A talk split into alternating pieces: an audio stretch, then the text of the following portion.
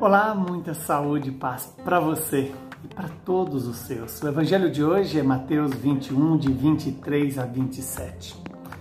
Naquele tempo, Jesus voltou ao templo e, enquanto ensinava, os sumos sacerdotes e os anciãos do povo aproximaram-se dele e perguntaram: Com que autoridade fazes estas coisas?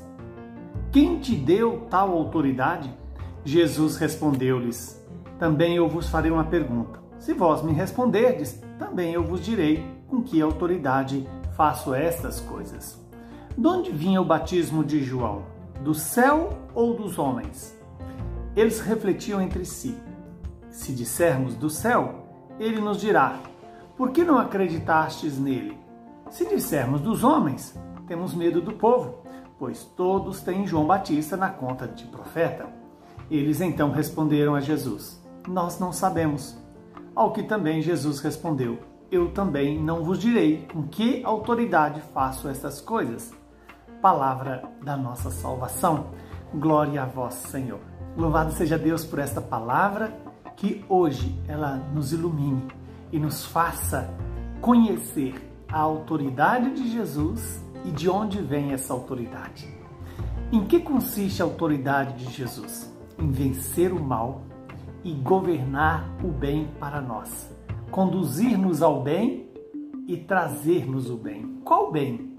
O bem que o dinheiro não compra, o bem que as coisas não nos dão, que o poder não pode nem nos tirar e nem nos dar. E esse bem é a vida eterna. A missão de Jesus é nos fazer retornar ao Pai. E essa autoridade nasce da sua comunhão com o Pai, do seu ser como Deus. Como Deus, ele nos dá uma certeza de que somos perdoados pela sua paixão, morte e ressurreição. E esse perdão nós o recebemos na igreja, através do sacerdote, que é a presença de Jesus entre nós. Que Deus nos conceda essa graça de mais do que querer saber a definição ou a origem, façamos a experiência da autoridade de Jesus. Deixemos Jesus governar a nossa inteligência, governar a nossa vontade, governar as nossas paixões, nos conduzir à obediência ao Pai.